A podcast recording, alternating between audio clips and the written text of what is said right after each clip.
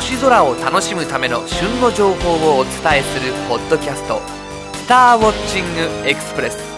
この番組は月間天文雑誌「星ナビ」や天文シミュレーションソフトウェア「ステラナビゲータ」でおなじみの株式会社アストロアーツがお送りします。先日アストロアーツの近所に雷が落ちました。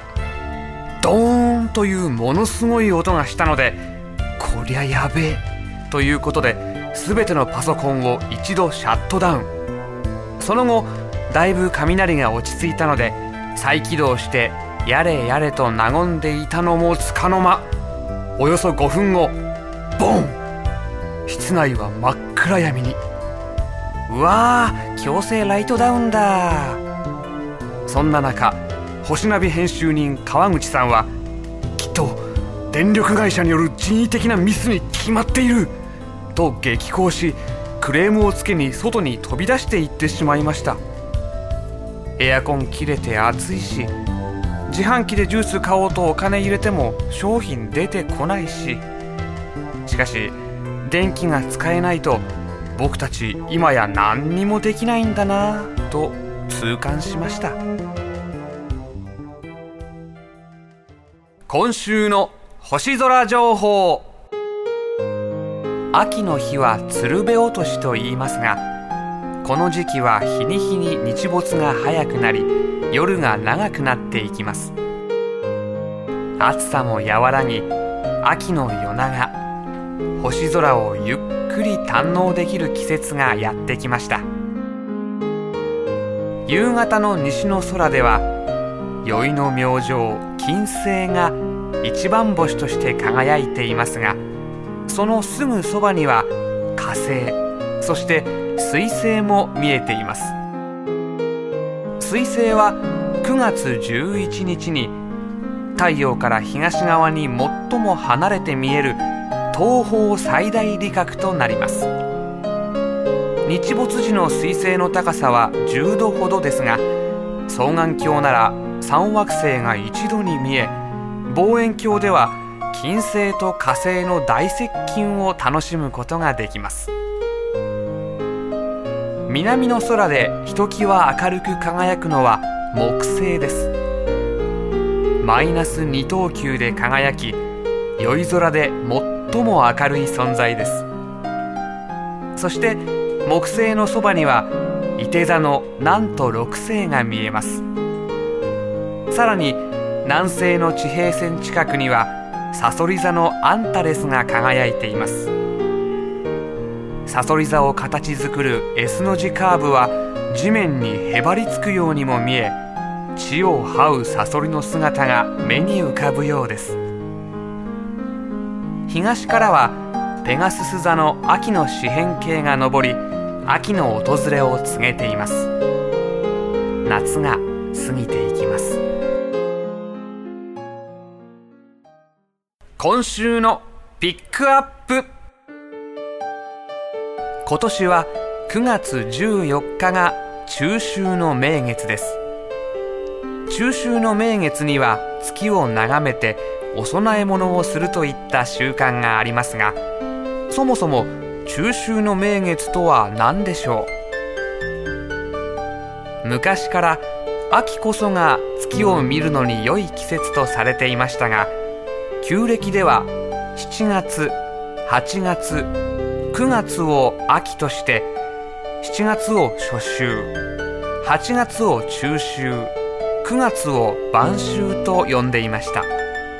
そのちょうど真ん中の日が8月15日でそのため中秋の名月と呼んで月をめでることにしたのです。しかし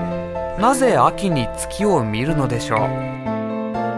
う？その理由は月の高さと天気です。太陽が天球上で通る道は夏は高く冬は低いことは知ってますよね。月の通り道も太陽とほぼ同じなのですが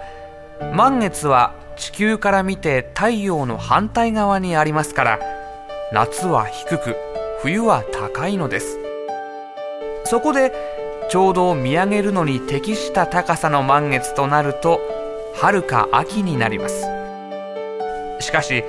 春霞や秋晴れという言葉があるように天気の良さでは断然秋。そこで秋が月見のシーズンになったと言われています。ところで中秋の名月にはすすきと白玉団子をお供えしますがもちろんこれにも理由があります。中秋の名月の歴史をたどってみると神話の時代まで遡ります。日本の神話で一番有名な神はアマテラスで太陽を象徴する女神です。それに対して月を象徴する男の神が月読みです。そしてそれぞれの神を象徴する植物があります。アマテラスは女性的豊かな実り垂れるという意味から秋になると稲穂を実らせて神戸を垂れる稲一方のつくよみは男性的不毛まっすぐ伸びるという意味から河原や野原でまっすぐ伸びるすすきとされています。つまり中秋の名月はつくよみをお祭りする儀式ということなのです。ではお供えの白玉団子は何でしょう？昔から空に浮かぶ月は潮の満ち引きを起こしたり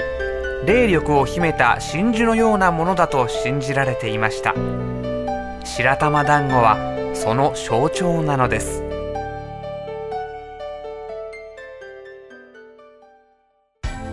今週のインフォメーション。